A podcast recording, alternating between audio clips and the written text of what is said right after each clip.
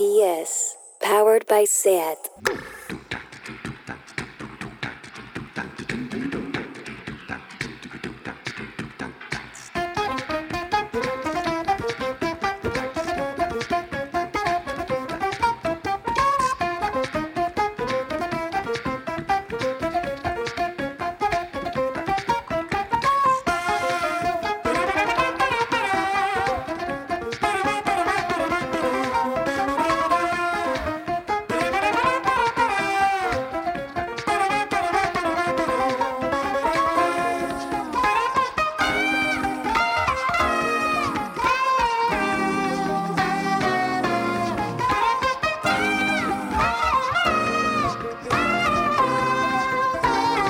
Bienvenidas a Tardeo.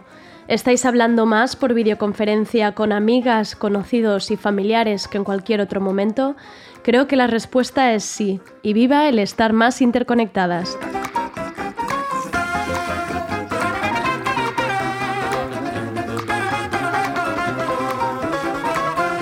Seguimos con el especial confinamiento, el tardeo especial Yo me quedo en casa. Hacednos llegar comentarios, opiniones, dudas, lo que sea, tanto a Sergi como a mí. No sé por qué, pero siento más lejos, no ha cambiado nada, en realidad seguís estando tras los cascos o los altavoces, pero algo me hace sentir que estáis lejanos, así que decidnos cosas. Y vamos con el equipo al control técnico, juntando los apaños que hacemos desde casa, estará André Ignat desde su propia casa. Empezaré por el Tranquimacín, la nueva sección de consejos colectivos sobre cómo llevar mejor estos días. Para los recién incorporados, decir que la guillotina ha quedado en stand-by para cuando el hachazo pueda volver a darse a gusto. Y luego conectaremos con casa de Sergi Couchard, donde se lanzarán las novedades musicales de hoy. ¿Hablará de la escenita de Londres?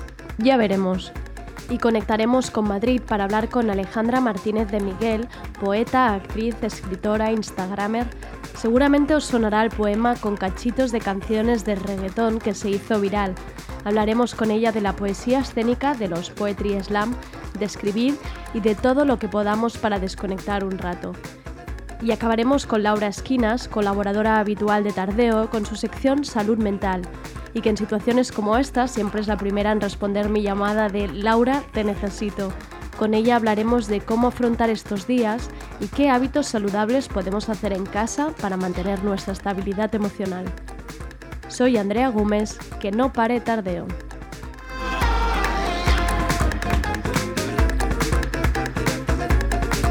Tardeo. Porque no se puede saber de todo.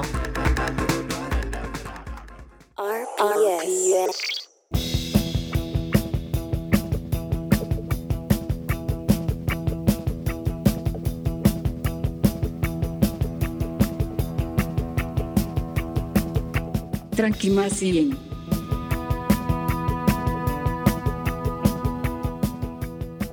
Y vamos con la dosis de Tranquimacín para hoy, la zona de desconexión, el cuidado colectivo para darnos consejos e ideas para que podamos superar estos días. Que superar los superaremos, por supuesto. Al grito de llevamos solo tres días y ya estamos así, repito y lo repetiré las veces que haga falta. Dejemos que cada uno lleve esto como pueda.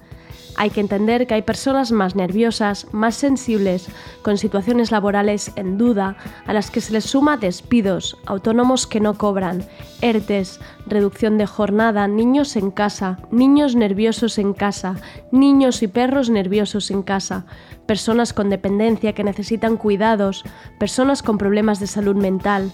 Te enfrentas a nuevos o viejos miedos, traumas alimenticios, riñas por convivencia, estrés por sobreinformación, vacío por tener a las personas que quieres lejos, personas que están solas en casa sin contacto alguno, al final se trata de mirar más allá de nuestro caso, entender que hay muchas situaciones, muchos contextos, hay que ser empáticos, hay que mirar por nosotros mismos y nuestra estabilidad mental, pero también pensar en ayudar en lo posible al resto.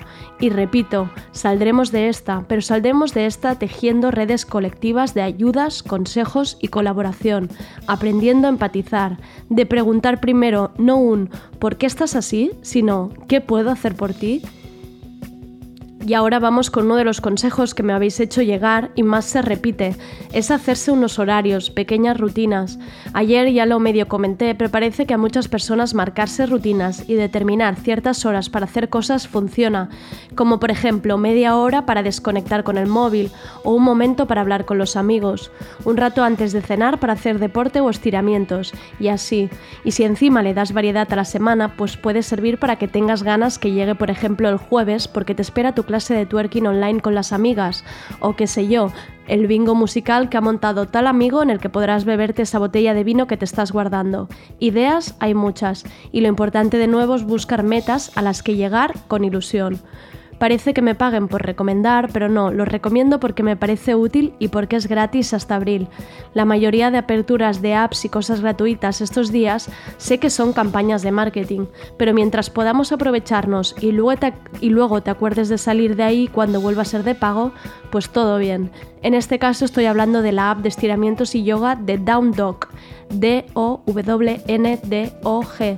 Puedes bajártela en el móvil o desde el mismo navegador del ordenador. Se explica muy bien la profesora, se hace ameno y hay música. La verdad es que menos es nada para hacer estiramientos en casa. También me gustaría recomendar dos podcasts de esta casa de Radio Primavera Sound. Uno es el podcast de radio Mini Música, si hay algo que no puedo ni imaginar es estar encerrado con niños pequeños, niños de esos que corren, pintan paredes y dos días puedes hacerlos dibujar, al tercero sin pisar la calle, ya veremos. Así que desde aquí un monumento para madres y padres confinados. Y poned Radio Mini Música, un podcast para toda la familia o que pueden escuchar ellos solos, sobre música, sus canciones favoritas, salen incluso niños cantando y es una maravilla. Espero que sirva para tenerlos como mínimo 30 minutos en reposo. Y otro podcast a recomendar es Viva la Numeración. Buscarlo en Spotify. De verdad, es una auténtica maravilla lo que hace Eddie Poe, la mitad del grupo ZA. En este programa, escoge un patrón rítmico y a partir de ahí bailando con estilos, canciones y grupos. Me parece una auténtica obra de arte lo que hace. Escuchadlos y me contáis. ¿Y tú qué haces para llevar mejor estos días de yo me quedo en casa?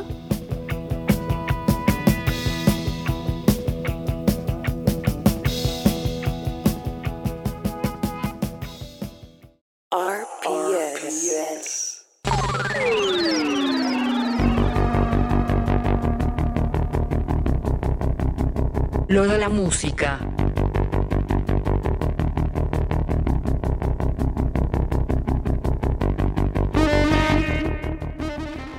Y vamos ahora con lo de la música, las canciones más frescas que han salido hoy. ¿Nos hará bailar, Sergi? Vamos a ver. Hola, Sergi. Os dejo con él. Martes, 17 de marzo de 2020. Segundo día de tardeo confinado en el búnker. Parece que la lluvia ha cesado, aunque siguen las obras en el edificio. Que no, ahora en serio. Hola Andrea y hola amigas que nos escucháis estos días. Empiezo con novedades bien bailongas para animar un poco la cosa. Nuevo tema de Perfume Genius, On the Floor.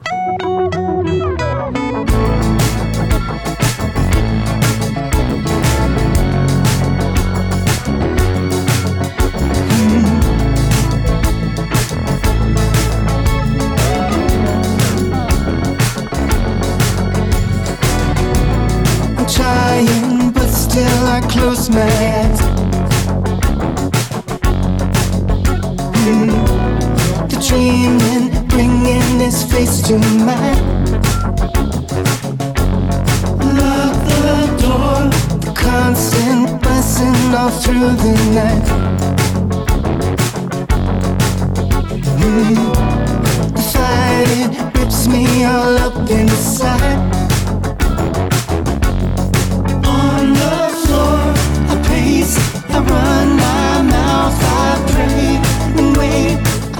Digo en serio, quiero ver vuestros vídeos pegándoos el bailoteo en vuestras casas. Esta On the Floor es el segundo adelanto que Mike Hadreas ha publicado de su próximo disco Set My Heart on Fire Immediately y que saldrá el próximo 5 de mayo. Ahora mismo te estoy imaginando bailando en la habitación, una maravilla. Y seguimos con el bailoteo pero un poquito más cercano. Ellos son Lologram y ese tema que os hará bailar el viernes porque es cuando sale y aquí lo escucháis primero en tardeo, así que podéis bailarlo estos días escuchando este podcast, se llama Química.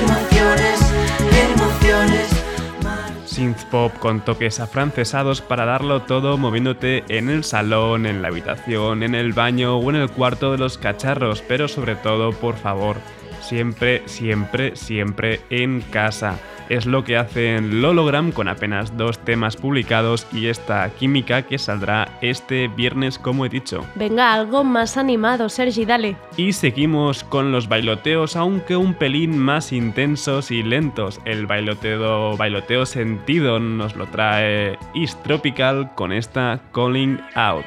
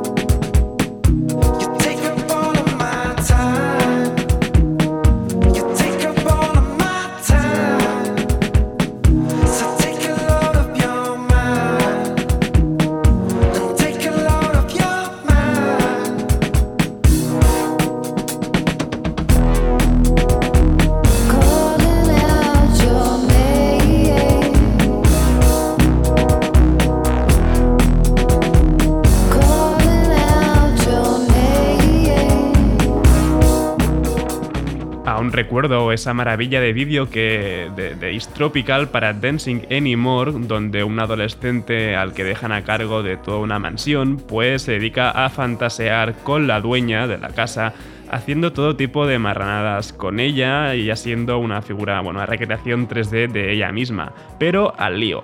Esta Calling Out es un adelanto de Cola Spirit, su próximo disco que saldrá en verano. Oye, todo esto a la playlist definitiva de tardeo de Spotify, ¿eh? Y dejamos por un momento los bailoteos, vamos a las guitarritas, pero no muy agresivas, con Waxahachie y Can Do Much.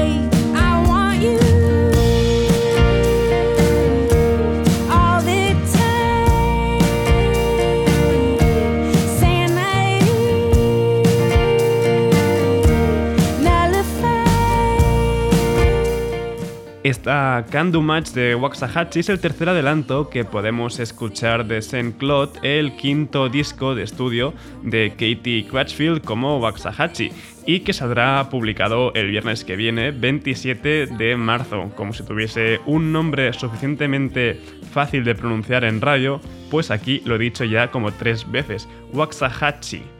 Ojo ahí con los nombres, ¿eh? Ojo esa pronunciación. Muy bien, te he visto muy bien. Y esto nos pilla un pelín más cerca, desde Andalucía concretamente, y bien cargadas de shoegaze, uniforms con casi famosas.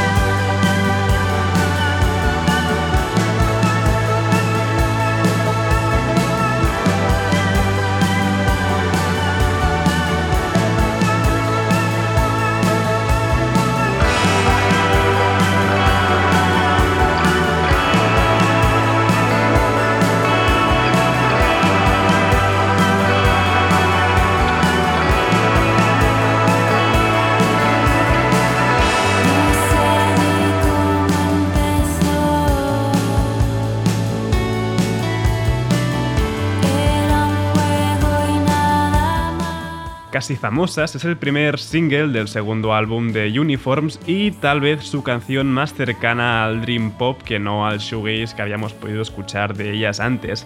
Forman parte de la familia de Oso Polita, el sello de Last Tour, y estarán actuando en esta edición de Primavera Sound. Y ahora sí, ahora sí estoy contento porque llega el momento de la chapa con Huntsman que publican su, bueno, publicaron el viernes su segundo disco y esto es A Nameless Dread.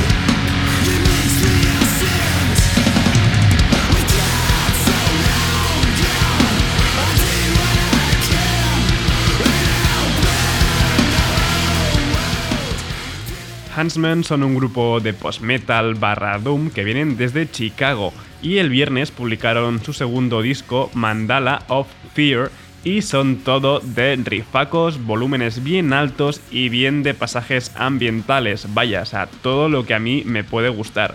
No confundir por eso con Chicago Huntsmen, que también son de Chicago y también se llaman Huntsmen, pero son un equipo profesional de eSports, concretamente del Call of Duty. Así que si los buscáis por internet, os aparecerán primero Chicago Huntsmen y no, no son ellos. Uf, más guitarritas no, porfa. Como ya he puesto, o sea, como acabo de poner ya mi ración de chapa y ayer, Andrea, me pediste reggaetón, pues aquí lo tienes. Khaled con los dueños del perreo me prefiere. Y yo, sabes que te quiero a ti y que tú me quieres a mí.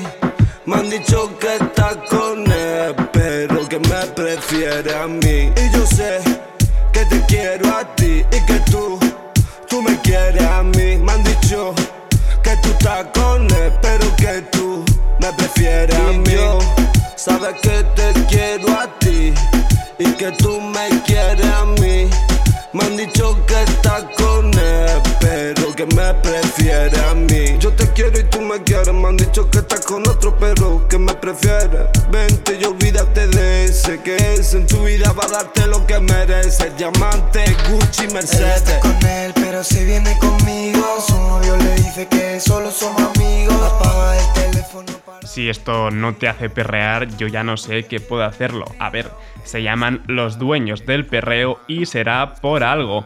Y además, si colaboran ya con Khaled, que creo que es de los que ha seguido un camino más latino dentro de Purgan, pues aquí tienes esta Me Prefiere y a darlo todo bailando. A ver, Sergi, necesito que me subas un poco más el día.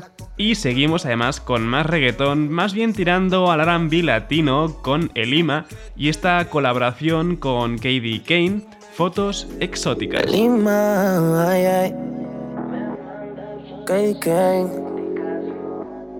Wow, oh. Ella me dice que la llame tarde. Que su novio no puede ver que está en línea porque va a pelearle. Wow. Y yo bien loco con ganas de darle. No la sigo, pero la stalkeo. Y en el snap tengo un bombardeo de fotos exóticas. Y un video cada vez que se pone erótica. Totalmente diferente a lo que ella publica. Quien me habla a las 3 a.m. Esa la única. Pa' que él no se entere. Yeah, yeah, baby. Le pido foto y me la da easy. A su novio se le hace la difícil. Esa mujer me tiene en crisis. A Elima ya lo habíamos escuchado debutar con Pegao hace unas semanas. Sigue estando producido por The Root Boys y ahora se ha juntado con el Expurgang también para estas fotos exóticas. Y bueno, ya lo habréis visto, durante estos días de clausura muchos artistas hacen streamings de conciertos improvisados desde sus casas, se ponen a componer o también graban nuevos temas y justamente Hydrogenes es lo que han hecho, no es realmente un nuevo tema, es una versión que hacen ellos de Chico Blanco, la canción concretamente es Caramelo House Otro Lado, pero bueno, vamos a escuchar esta versión que hacen Hydrogenes.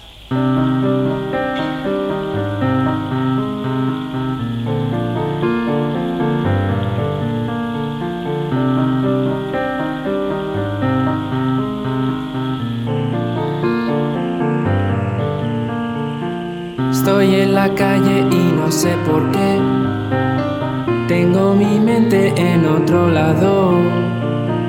Estoy contigo y no sé por qué. Tengo mi mente en otro lado. Estoy en la cama y no sé por qué.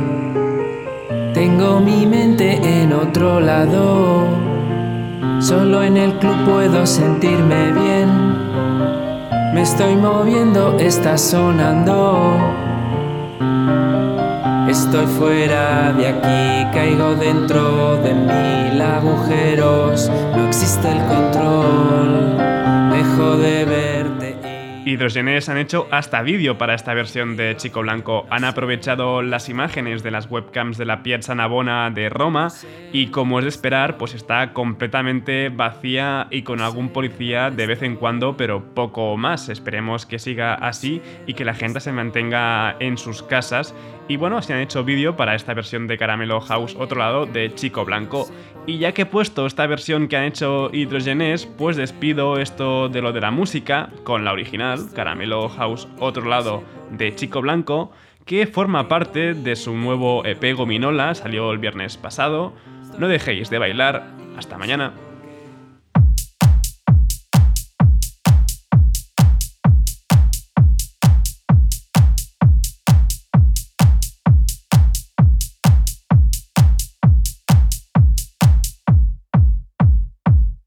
Estoy en la calle y no sé por qué.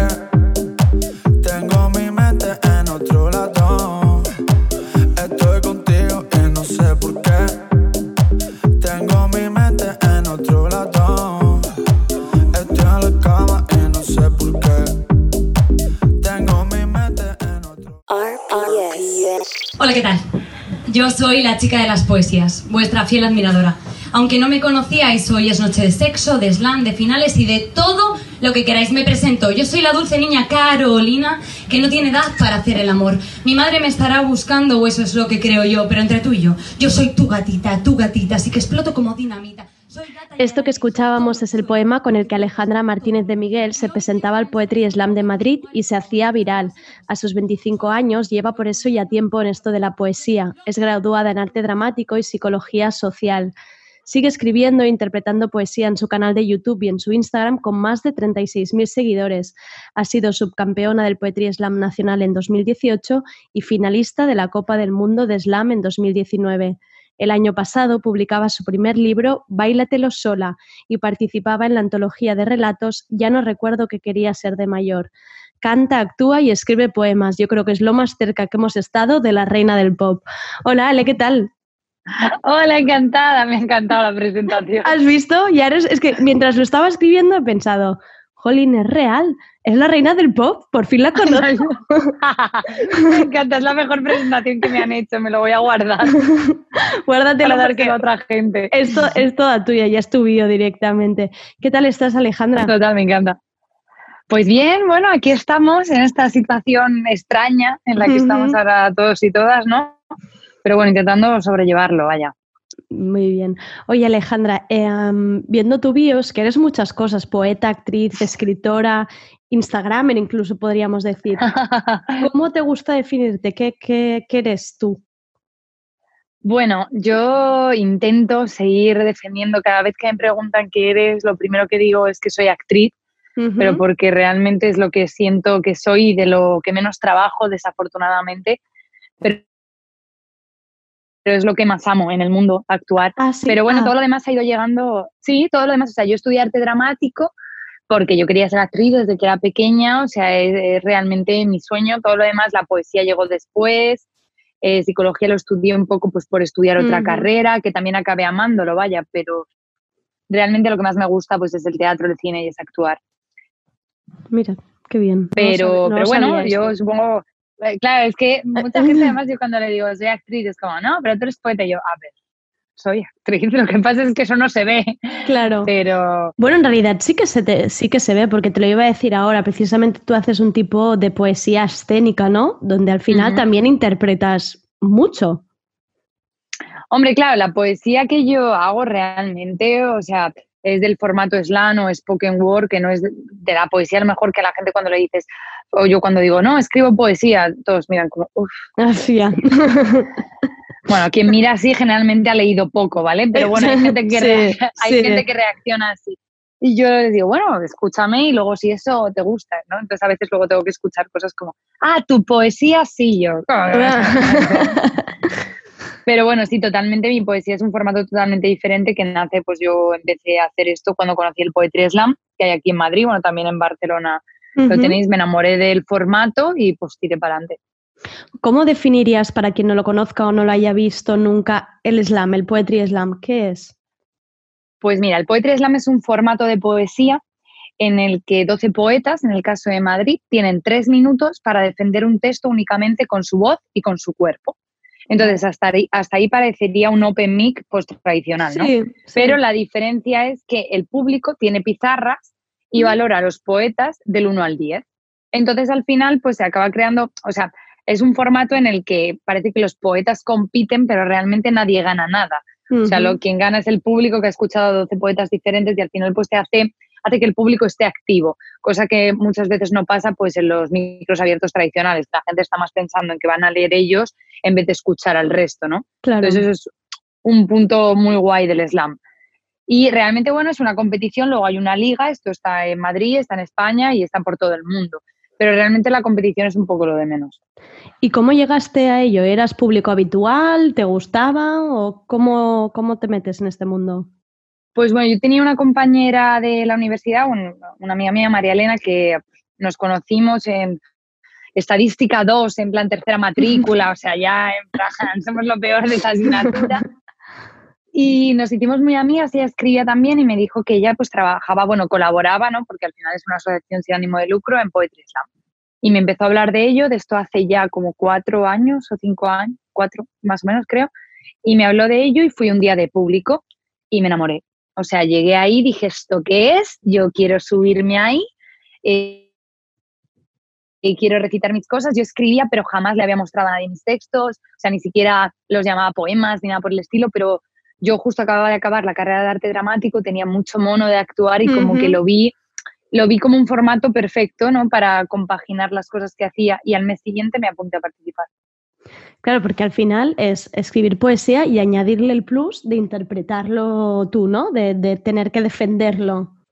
Claro, bueno, de hacer una propuesta escénica. Realmente en el slam todo, todo va- vale. Hay gente que simplemente lee, hay gente que se curra pues muchísimo la puesta en escena y cambian de Ujú. tonos de voz o se mueven, o sea.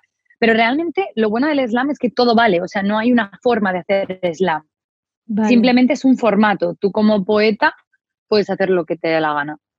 Ah, qué bien. ¿Y tú, Alejandra, qué te gusta más, escribir o el momento de recitarlo? ¿Con qué, con qué parte disfrutas más? Uf, nunca me habían preguntado esto. Es una buena pregunta.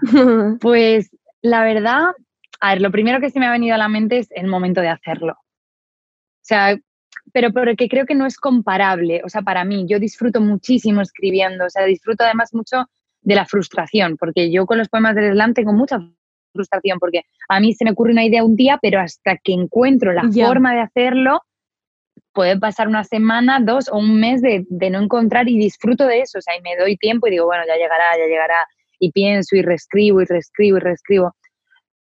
Pero creo que los dos momentos que más disfruto es cuando localizo una idea, en plan, cuando se me ilumina y digo, "Mm, esto, y el, cuando lo hago. Qué bueno. Oye, y eh, em, hemos empezado escuchando Cállate y déjanos bailar, que es el poema que hiciste con los cachitos de canciones de reggaetón, que además saliste en, Sí. to- en todos los telediarios, todas las noticias, de repente eras viral. ¿Cómo, lo, ¿Cómo se vive este momento? ¿Qué hace una, no? En plan, oye, ¿qué es esto? Sí, pues muy agobiante, o sea, te voy a ser sincera. O sea, esto sucede y yo estoy además en el último año de carrera de psicología, justo en los exámenes. Entonces esto sucede y yo llego a la biblioteca, a la María Zambrano, que es una biblioteca que publica de la Complutense, ¿no? Y yo llegaba y, claro, me- la gente me reconocía, mm, tenía una entrevista con los 40 principales, me llamaban por la radio y yo estaba en plan, ¿esto qué es? ¿Qué está pasando? ¿Por qué ha sucedido? O sea, fue como, no sé, muy rápido todo.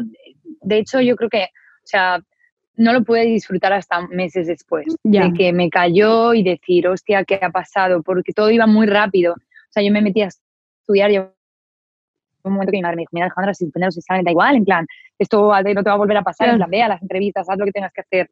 Luego aprobé todos los exámenes de manera extraordinaria. Nunca sabe cómo. todos los exámenes de una convocatoria, o sea, ese enero como que se alinearon los planetas. Pero, o sea, lo viví de una forma muy, muy agradecida con todo el mundo. Era como, porque claro, yo estaba acostumbrada a que esto le gustase a mis amigos y ya está, Claro, y a claro. mis amigas. Tener un pequeño Entonces, público, ¿no? Claro, entonces, bueno, yo decía, qué guay, pero de repente que Claro. la gente me escribía, ¿sabes? Y es como, ábrete un canal de YouTube. Y yo decía, pero, ¿en serio? O sea, era esta cosa eh, también un poco así de sentirme impostora, en plan, pero estoy segura de que esto te está gustando. Y luego, por otro lado, pues muy, muy, muy agradecida porque siento que a raíz de eso he podido sacar un libro, estoy pudiendo ahora mismo trabajar de lo que me gusta, o sea, es como, uf, eh, las redes tienen ese poder a veces que de repente todo se ordena, ¿sabes?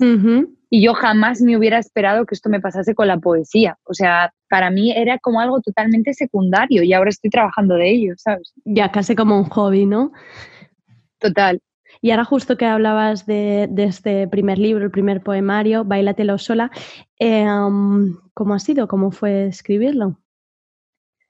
Pues la verdad que fue un camino súper satisfactorio porque cuando todo el vídeo se hizo viral, pues muchas editoriales y gente pues me decía, ¿no? En plan, me, me daban propuestas, en plan, saca el libro ya, saca el libro ya. Yo decía, ¿pero qué libro? Si no lo he escrito, Sí, en plan, no sí, puedo no tengo sacarlo". nada. No tengo nada, Claro, señora. Totalmente, y había pues editoriales que era como, ah, pero con lo que tengas, y yo, pero no lo tengo. Post-its de la nevera, recopila cosas. Claro, en plan, bueno, abro mi blog y toma, y públicalo tú. Exacto. Entonces, pues, finalmente con la editorial, con Plan B, que está dentro de Penguin, pues, eh, logré, pues, llegar a un acuerdo y entonces, pues, yo me tiré un año escribiendo el libro. O sea, salió un año y tres meses después de que el vídeo se hiciera viral. O sea, fue como una cosa de, toma, tienes todo el tiempo del mundo, haz lo que quieras. Entonces, pues fue súper satisfactorio porque realmente pude decidir qué quería. Porque el libro no existía. O sea, quiero decir, bueno, sí, yo tenía, claro, en el libro está lleno de poemas que yo llevo escribiendo desde el 2015, pero todo el hecho de reescribir, elegir, que, que o sea, yo era algo que antes mis amigas me decían, ah, ya escribirás un libro. Yo pensaba que era lo típico que se hacía, pues no sé, no sé, en otro momento, en otra ya, vida. ya, no ya, ya. Sí, sí. No, no era para nada una de mis prioridades. Claro. Entonces, de repente, eh, pasó a serlo.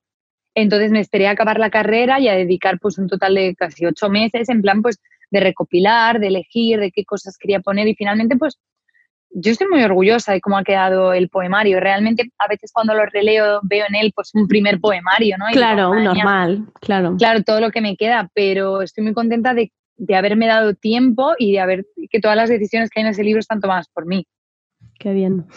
Óyeme, y e Instagram también, porque además em, Mm. no solo tienes seguidores, una comunidad además que son de los que te escriben come- comentarios, que esto a mí siempre me parece maravilloso cuando hay este engage, ¿no? Que hay gente que tiene seguidores, pero luego la gente pasa, pero no, ahí tienes Sí, gente comentándote.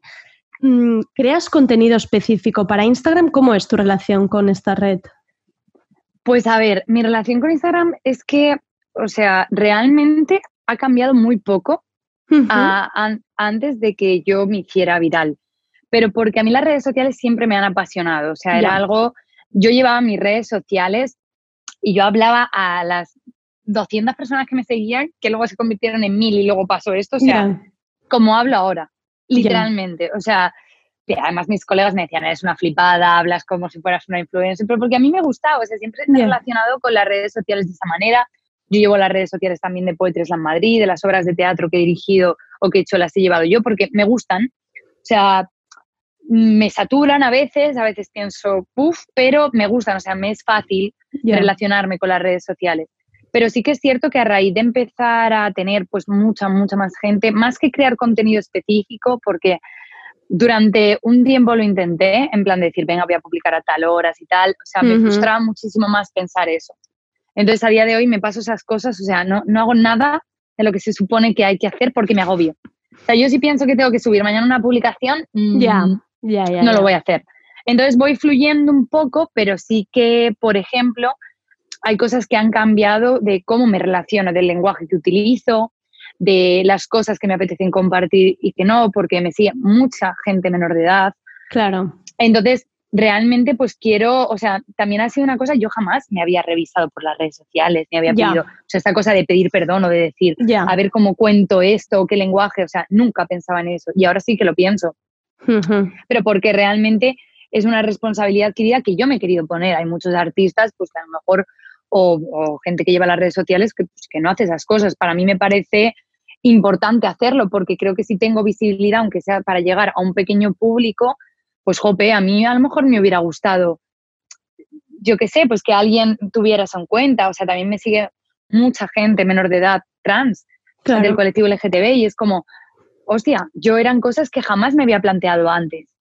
Pero, Claro. o sea, ni de lenguaje ni nada. Entonces, estoy aprendiendo también mucho eso con las redes, intentando revisarte, ¿no? Claro, sí, sí, no Claro, porque llega, claro, porque llega un punto que dices, o sea, son como muchas cosas, pero creo que es importante que la gente que tiene visibilidad en redes sociales, hombre, pues que se haga un poco cargo de esas cosas, porque Claro. al final somos las, es la voz que hay detrás de una generación entera, no somos alguien extraordinario que ha venido aquí, ¿no? O sea, yo te voy a contar lo mismo que te cuentan mis amigas, pero bueno, pero tengo la suerte de que a mí me escucha más gente, ¿sabes? Y Alejandro, un poco me lo has dicho porque no sabía que de repente ahora em, lo que realmente te interesa es ser actriz, pero ¿qué haría feliz este año, Alejandra? Ahora que ah, pues tienes un libro, has salido en la antología de relatos, sigues con Poetry Slam, ¿qué, qué más, qué, más, ¿qué más quiere Alejandra ahora? Uf, pues a mí me haría muy, muy, muy, muy feliz trabajar como actriz. Qué y realmente me daría un poco igual en qué formato. O sea, yo en enero estuve haciendo una obra de teatro que solo fueron tres días en el Teatro del Barrio con un director de Barcelona, con Marc. Callas, y para mí, o sea, esa semana fue como, Dios, yo quiero hacer esto toda mi vida. Ya, lo Entonces me gustaría mucho, me gustaría mucho que me saliese trabajo de actriz y también me gustaría mucho acabar una obra de teatro que he empezado a escribir. Ah, mira qué bueno esto. Que eso es la primera vez que se lo cuento a alguien que Bien, no sea, pues, mi exclusiva novio, mis ta- padres. Exclusiva en tardeo, bien, yuju. He empezado a escribir una obra de teatro, pero, o sea, eh, con calma. Pues ya me costó escribir el relato, Ya, decir, porque salirme de mi zona Cla- de confort y de lo que sé hacer, pues obviamente no sé escribir teatro, estoy aprendiendo según escribo. Pero me apetece mucho, pues ya no tanto esperar a que venga el trabajo, sino generar el trabajo yo. Entonces, pues bueno, a ver si, a ver si durante este año sale y me puedo independizar. Eso también me haría muy feliz. Venga. En plan, esos dos objetivos y ya. Dos, oye, está muy bien. Em, seguiremos atentas porque a mí me encanta lo que haces y si sigue adelante la obra, segunda exclusiva en tardeo, ¿eh? La quiero. Perfecto. Nos lo haces saber. Y ahora, Alejandra, ya para acabar la entrevista, un poco por la situación, te pediría un consejo del yo me quedo en casa este que estamos haciendo, algo que tú hayas visto, pues mira, a mí me está funcionando, a mí me va bien hacer eh, tal cosa o no sé, lo que creas. ¿A quién vas a pedir consejo? A ver, No darse golpes contra la pared, ese podría ser uno. no matéis a vuestros familiares, Exacto. aguantad. no ahoguéis a Eh, nadie. A ver, es que yo llevo, o sea, quiero decir, entre esta entrevista y el recital que hice ayer son las cosas que me están salvando, porque llevo unos días en plan muy triste que no salgo de ahí. O sea, Ya. no salgo, me cuesta concentrarme, me cuesta... Entonces, bueno, algo que me está sirviendo a mí para empezar es un poco respetar lo que estoy sintiendo, porque al principio me sentía mal, me sentía triste, un poco productiva y me estaba todo el rato castigando en plan, tía, aprovecha que estás en casa, haz Ya. cosas, haz cosas. Entonces, hace dos días fue como, claro, porque yo ya llevo, empecé de antes, ¿sabes? Antes de que dijeran la cuarentena yo ya estaba diciendo, yo me quedo en casa. Ahora ya, esto es larguísimo. Entonces, yo diría que, que os toméis tiempo y que os permitáis estar tristes o permitáis bien ser esto. poco productivos, porque al final no es tanto de, venga, levántate, vístete con ropa de calle. haz-". Ya. No, mira, si quieres estar en la mierda, estate en la mierda un día, no pasa nada. Permitirnos mejor estar mañana- sucios, claro. Total, total, en plan, no hace falta que hagas deporte, ni que veas todas las series, ni que leas todos los libros, a lo mejor tenemos el despertar en una semana o a lo mejor nunca, pero bueno, es difícil, no estamos acostumbrados a esto y también está la gente como diciendo, ¿no? Y el otro día vi por redes, en plan, solo nos piden que nos quedemos en casa, tampoco es para tanto y es como, bueno, no sabes eh, lo que vive cada persona en su casa, ¿sabes? Claro. Entonces yo creo que, bueno, permitirnos eso y a mí me ha ayudado eh, a hacerme un calendario nuevo y completar cada día poniendo una pegatina porque soy conductista a muerte y en plan, y soy una niña pequeña, entonces veo las pegatinas y digo, mañana Bien, otra. un día más, Entonces, vamos. Total, creo que esas pequeñas cosas hacen ilusión, Jo, la pues, verdad. Entonces, Muchas gracias. Me ha parecido súper inteligente lo que has dicho y además, sobre todo lo que decías de permitirnos estar Total. mal, no hacer nada, que parece que si de repente no haces nada, estás perdiendo el tiempo, ¿no? Porque yo también he tenido Total. este pensamiento, aprovecha que por fin estás en casa para crear. Y yo, crear, ¿qué más tengo que crear? No puedo parar, basta. Sí, sí, yo el primer día además fue como, venga, ahora eh, acaba de escribir esto, o sea, llevo Claro. como el, eh, escribiendo en plan, mira, de aquí la gente, guau, de aquí sale un poemario, pues mira, a lo Sí, mejor no pues sale nada. No, seguramente no. y tampoco claro, pasa nada, quiero decir. Claro. Porque, Sí, sí. Y bueno, Andrea, me, me encanta que nos hayamos conocido de esta manera. Mira, hay que decir que estaba palabrada de mucho antes esta entrevista. ¿eh? Es cierto, es cierto. Pero espero que esto pase, que tenga, no sé cuándo, seguro que sí. Y cuando vengas a Barcelona te y que cuando pase nos podamos ver en persona. Sí, seguro que sí. Perfecto. Jo, muchísimas gracias por recibirnos. Nada, Alejandra. a ti, un placer muy Que grande. vaya muy bien. Adiós. Adiós. RPS, powered by SAT.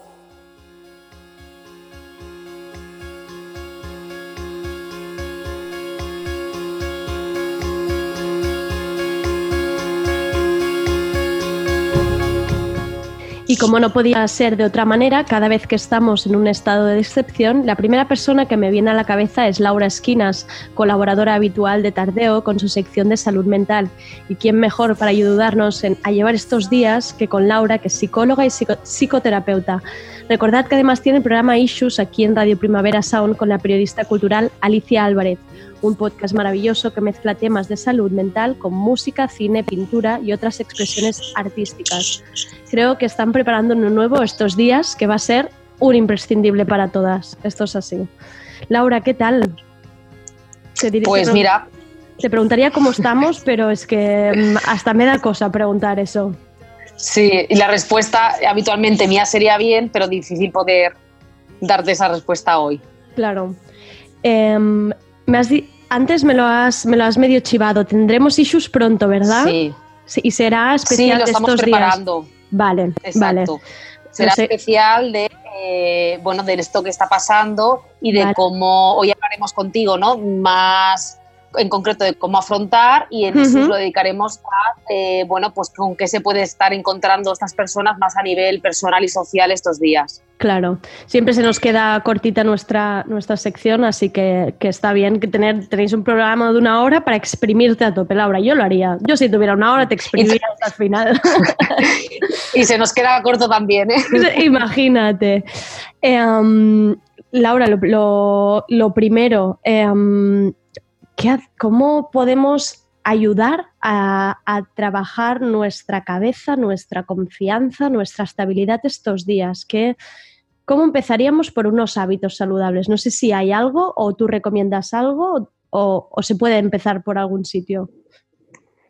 Sí, yo creo que dada que la situación externa que tenemos no, no se puede cambiar, ni tampoco tenemos certezas de lo que vaya a pasar, lo que podemos hacer es con lo que sí que podemos controlar o sí que está en nuestras manos, poder llevarlo de la mejor manera. Entonces, mantener unos hábitos, pues poder levantarnos a una cierta hora, poder hacer tareas, pues ya, ya sean de leer, a quien le guste, cierto deporte en casa, hablar con los amigos, con la familia, eh, ordenar los hábitos alimentarios, es decir, todo aquello que nos dé estructura durante el día nos va a ayudar a eh, sostener todo este tiempo. La estructura es importante que se dé a través de hábitos como alimentación, hora de levantarse, que no ha de ser como algo rígido, pero sí que con cierta flexibilidad, pues mantener una regularidad. Sí, porque además, justo que, que decías esto de los de, de la comida, ¿no? Que es algo que, por ejemplo, yo no, no, no había pensado hasta hoy mismo que me he dado cuenta. Yo me estaba dando como unos premios, ¿no? Como, como al estar confinada aquí estoy castigada, pues de repente yo me estaba dando la bebida que no te, no te puedes creer. Y no te puedes creer. Y yo pensaba, a ver, Claro. un momento, así no podemos seguir 15 días. O yo acabo con un hígado que me lo van a tener que trasplantar. Claro. O sea, ¿no? O sea, que, quiero decir, hemos empezado todos como muy como, bueno, eh, démonos premios, pero claro, no sé hasta qué punto eso tiene sentido. Ojalá que sean 15 días. Bueno, sí, digo 15 por, mira, por, por mantenerme un poco en lo que ha dicho el gobierno, pero yo también estoy intentando como que no, ¿eh? Pero bueno. Sí. Bueno, es lo que tú dices, ¿no? Que si empezamos a vivir esta situación como algo excepcional y que como es excepcional podemos dejarnos llevar de la manera que sea, pues podemos per- bueno, perder una serie de hábitos que nos van a ayudar. Es decir, el Ujú. tema de la comida, de comer en exceso, de comer por aburrimiento, eh, lo que tú decías, ¿no? De tomar más alcohol de lo necesario, de estar mucho tiempo tumbado, de dormir hasta altas horas, de perder todo este horario. Esto yo creo que no es nada cuidadoso para nosotros porque no sabemos cómo se va a alargar esta situación y el desestructurarnos en las, en las necesidades más básicas no nos va a ayudar para poder sostener lo otro. Como Claro. que necesitamos estar tranquilos en este sentido para eh, poder afrontar lo otro de una manera eh, pues mejor. Claro. Mucha gente em, me ha hecho llegar que precisamente una de, los, de las cosas que le va bien, y ahora nos dirás tú si es verdad o no, es hacerse un horario, pero como de cuando éramos niños pequeños, de poner de 9 a 10, em, desayuno y mirar noticias. Ya está, no se vuelven a mirar noticias. De 10 a 2, pues trabaja. Como todo muy así, muy fragmentado y muy de actividad escolar. Y que esto había gente que le iba bien. ¿Esto es una buena idea para mantenernos un poco cuerdos? Claro, esto le va a ir bien a personas que ya de naturaleza sean muy estructuradas. Vale. y vale. que ya tiendan a hacer esto. Pero sí que es cierto que personas más desestructuradas les va a costar. Yo Claro. creo que una orientación, ya sea mental o escrita, va bien, pero que sea orientativo, es decir, que flexibilicemos, que nos podemos levantar entre cierta hora y cierta hora, comer, eh, es decir, que haya un orden dentro de que tenemos libertad para irlo flexibilizando y que esta flexibilidad se haga a través del diálogo, pero que no un día nos levantemos a las 9, otro a las 2, nos acostemos un día a, a- a primera hora, otro de madrugada. Mm. Sí, sobre todo que lo no, que tú decías, ¿no? Dime. no, que iba a decir que, que también impera un poco esta cosa de las de estamos de vacaciones, ¿no? Y que parece, pero bueno, que no, en realidad no es, no estamos de colonias. Exacto. No estamos de colonias eh, y que luego mm, durante el día tenemos que sostener toda esta información que nos va llegando Claro. y todo lo que va pasando, que esta es otra de las problemáticas con la que nos estamos encontrando, ¿no? La hiperconectividad. Es decir, si Esto ya es me lo que más me ha escrito la gente. Efectivamente es lo que Claro, más me ha claro. escrito. Esta sobreinformación que es mm, cómo, cómo la llevamos. Pues de manera ordenada. Es decir, tú ya lo decías un poco cuando planteabas el hecho de mirar a horas puntuales la- los informativos o donde la gente suele conectarse. Yo veo súper necesario que la gente no esté leyendo cualquier cosa. Tenemos que ser súper responsables de no enviar a los grupos de WhatsApp información eh, sobre el coronavirus. Si es que la información ya nos está eh, invadiendo por todas partes. Utilizamos los grupos para hablar de cosas pues, de cada uno, ofrecer recursos, grupos que nos permitan, eh, o sea, mm, mensajes que nos permitan que, que el grupo crezca, Claro. que se favorezca el humor, como en algunos momentos, pero es que informaciones de estas, y aparte, yo estos días oía mensajes que luego se desmentían y pensaban, qué horror, ¿no? Porque te producen angustia, luego la tranquilidad de... Y a aconsejar a la gente que está en estos grupos y que esto no se para, que se salga. Es, justo lo he vivido antes de la entrevista, estaba en un grupo de Telegram y justo había una persona que pedía expresamente esto que decía, mirad, e incluso ella misma pasaba un canal, el canal de salud del gobierno y decía, mirad, hay este canal de información, pediría que por respeto un poco a todas y la sobreinformación no añadamos más, ¿no? Que, que hablemos un poco de todas, de cómo estamos y tal, pero no lo, justo lo que tú estabas diciendo. Y cuando lo he leído he pensado, mira qué sensata y qué bien, qué rápido, qué rápido lo, lo ha visto. Mm, también había em, con todo este tema de la sobreinformación, ¿no? que es, ya te digo que es una de las preguntas que más se ha repetido. Había incluso gente que se preguntaba si era sano ponerse límite, por ejemplo, con el, con el móvil. Mm, ¿Sabes? Si ponernos algunos tempos o cómo, cómo hacerlo. Claro, esto es lo de, igual que lo de los horarios, es decir, ojalá ponernos unos tiempos nos regulara desde fuera, pero hay a veces que porque alguien no se ponga, se los ponga, no lo va a hacer. Sí que yo creo que eh, estar hiperconectado al móvil o estar en exceso conectado al móvil o a la información no es nada bueno. Entonces, que las personas se lo regulen, sobre todo haciendo otras cosas, haciendo otras actividades, hablando, descansando, haciendo, bueno, mm, haciendo cosas que le gusten y que le apetezcan. Es decir, ocuparse el día de aquellas cosas que le hagan sentir bien dentro de la situación en la que estamos. Y otra cosa que también he ido viendo, sobre todo en los grupos de WhatsApp con más gente o más amigos, hay como una especie de, mm, de pelea, lo llamaría yo, o de cómo lo está llevando cada uno, ¿no? Un poco como, que es, que algo que yo estoy intentando desde tarde, lo estoy repitiendo mucho, de, de, no decirle a la gente cómo tiene que llevarlo. Hay gente que es, uy, haces demasiadas bromas, o tú estés demasiado sensible, o es que te pones muy seria, o, que exagerada. ¿no? Esta cosa que, está, que hay como especies de, de, de tensiones entre la gente de a ver quién lo lleva mejor o peor. Exacto, esto es nada cuidadoso, no es nada cuidadoso nunca, y menos en esta situación, el hecho de decirle a los demás cómo lo han de hacer o cómo lo están haciendo, hacer este juicio sobre el otro. Eh, es un momento para sobre todo respetar el cómo cada uno emocionalmente lo lleve, porque si lo lleva mal, por mucho que le digamos, primero que será bajo nuestro juicio, y si lo lleva mal, por mucho que le digamos, no lo va a llevar mejor. Claro, claro. Sí, en todo caso la podemos orientar a si nos da el permiso, decirle que quizás le iría bien pedir ayuda, o, eh, pero no decirle, pues lo llevas demasiado bien, o esto no me lo creo, o vamos a pensar, ¿no? Se oye mucho el mensaje de vamos a pensar que todo irá bien. Es decir, quien piense que todo irá bien porque lo siente así y le nace así, estupendo. Pero quien, mm. no lo, quien no lo vive así, decírselo es que es impostado y eso no, no va a hacer que esto cambie. Es decir, mejor que eso lo deje a un lado y desde el sentimiento que le nace a esa persona, pues intente pensar, bueno, ¿qué recursos tengo yo para personales, sociales, eh, relacionales que me puedan ayudar a salir de esta situación o a manejar esta situación lo mejor posible. Pero si yo pienso que, qué catástrofe, decirme todo irá bien, todo irá bien, como si fuera un mantra, no sirve. Claro, claro. Y mm, también otra de las preguntas que nos ha llegado era cómo manejar la distancia con los seres queridos, ¿no? Si hay gente que de repente, es, bueno, muchas familias han quedado separadas, esa incertidumbre también de, de mm, cuándo te podrás ver, ¿no? Que ahora mucha gente les lo está supliendo por videoconferencias, pero bueno, al final hay esta cosa de, de no poder tocar a los, a los que quieres. Em, ¿Cómo, ¿Cómo lo manejamos todo esto? Pues lo manejamos ¿no? con el mayor cariño que podamos transmitir. Como tú decías, ahora lo que tenemos son los medios, pues, ¿no? Eh, el Zoom, el Skype, los medios tecnológicos, pero no podemos acceder a las personas como antes lo hacía. Y esto nos va a producir dolor, tristeza y tenemos que tras, bueno, que eh, traspasar o tenemos que traspasar, no, perdón, convivir con estas emociones. No es decir, no nos queda otra que esa, esto no va a ser diferente por mucho que queramos. Si nos da pena no poder ver a nuestra madre, a nuestro padre, porque eh, necesitamos que esté protegido y aislado de nosotros, esto nos va a producir una serie de emociones que no nos queda otra que convivir con ella.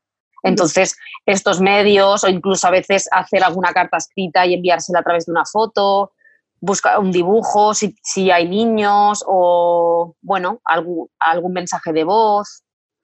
Ya, buscar otras maneras, ¿no? De hacer llegar este cariño.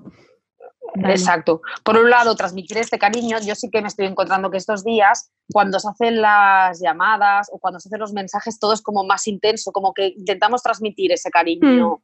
o esa Mm. cercanía a través de la Mm. pantalla. Entonces yo creo que esto de alguna manera llega, pero lo que no está es real que no está y que no podemos Mm. hacer como si nada, sino que es una de las pérdidas que, eh, igual que sentimos la amenaza de la pérdida del trabajo, pues también sentimos la amenaza de la pérdida de los seres queridos o la amenaza de la distancia.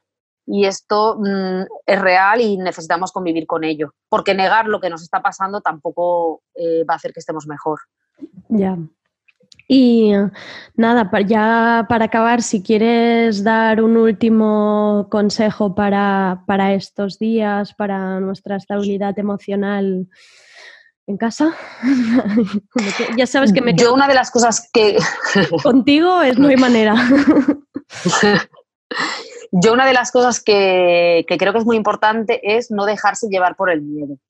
Es Ujú. decir, todo, todos podemos estar sintiendo miedo por la situación que estamos pasando y por lo que nos pueda deparar el futuro y porque la información que nos llega tampoco sabemos hasta qué punto es real, es certeza, no hay una incertidumbre absoluta. Pero cuando nos dejamos llevar por el miedo y de repente empezamos a comprar de manera compulsiva, cuando lo que hacemos es enviar mensajes eh, angustiados a personas de nuestro contexto, estamos generando una situación aún peor.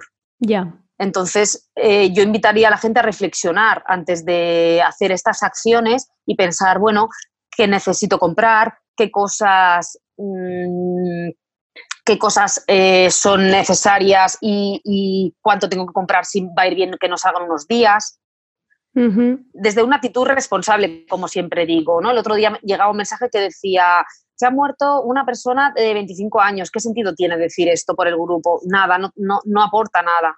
Ya. Sí, entonces es que aumentar que- la que- angustia del otro, ¿no?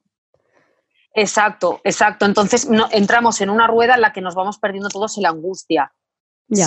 Como ya la situación es angustiosa, se trata de que una vez que sintamos miedo, pues que poda- podamos apaciguarnos o si necesitamos compartirlo, que lo hagamos, pero desde la máxima humanidad. Mira, estoy sintiendo miedo cuando veo estas imágenes de la gente comprando de manera compulsiva, siento miedo cuando me llegan estos, estos mensajes, ¿sí? Por otro lado, también creo que es importante que las personas no se exijan estos días hacer en casa eh, excesivas cosas, ¿no? Es decir, que todo lo que nunca hice, bueno, pues si nunca lo hiciste, a lo mejor sí que era porque no Claro. tenías tiempo y ahora tienes la oportunidad, que sí que es cierto que es un momento para aprender y para hacer cosas nuevas si a uno le apetece y si tiene ganas, pero no desde la obligación. Claro. En la obligación la tenemos que poner en aquellas cosas que, que necesitamos seguir eh, teniendo orden, lo que hablábamos al principio del programa. Y sobre todo escucharse y cuidarse en el sentido qué cosas me apetecen hacer, qué cosas me van a nutrir, qué cosas eh, me van a aportar bienestar eh, en estos momentos. Que las guías sean un poco por aquí. Jo, qué maravilla. Esto lo voy a Es decir, Lo voy a transcribir todo yo ahora, ahora mismo, cuando cuelgue esto, me lo transcribo todo, porque es, es que da gusto ver, lo dices y dices, hombre, pues claro, es que suena facilísimo. Pero sí que es verdad lo de lo que decías, lo de mm, esta cosa que nos pasa de ya que estoy en casa, pues voy a hacer mil cosas. A ver, calma, porque también la energía de uno y la mente de uno da para lo que da. O sea, al final vamos a acabar aquí como Mm. máquinas todos. Pues Laura, mm, ya sabes que yo, ya te he dicho, te exprimiría una hora más, pero lo dejo con Alicia Álvarez para que hagáis el issues y, y estaremos muy pendientes. Yo me lo voy a escuchar segurísimo. Muchísimas Muchas gracias, gracias. Por ayudarnos, por responder las dudas de los oyentes y gracias siempre, Laura, por, por explicarte tan, tan... y tan- gracias a vosotros por invitarme y por darme la oportunidad de hablar Claro. de todo esto. Claro que sí. Gracias, Laura. Adiós. Vale. Adiós. Muchas gracias por escucharnos. Mañana tendremos una sesión especial con Jordi Campmany, abogado especialista en Derecho Laboral y Seguridad Social, que nos ayudará a resolver las dudas que nos habéis hecho llegar. Y conectaremos con Londres para hablar con Rosa Copado, fotógrafa de moda y toda una inspiración en todo lo que sube en su Instagram.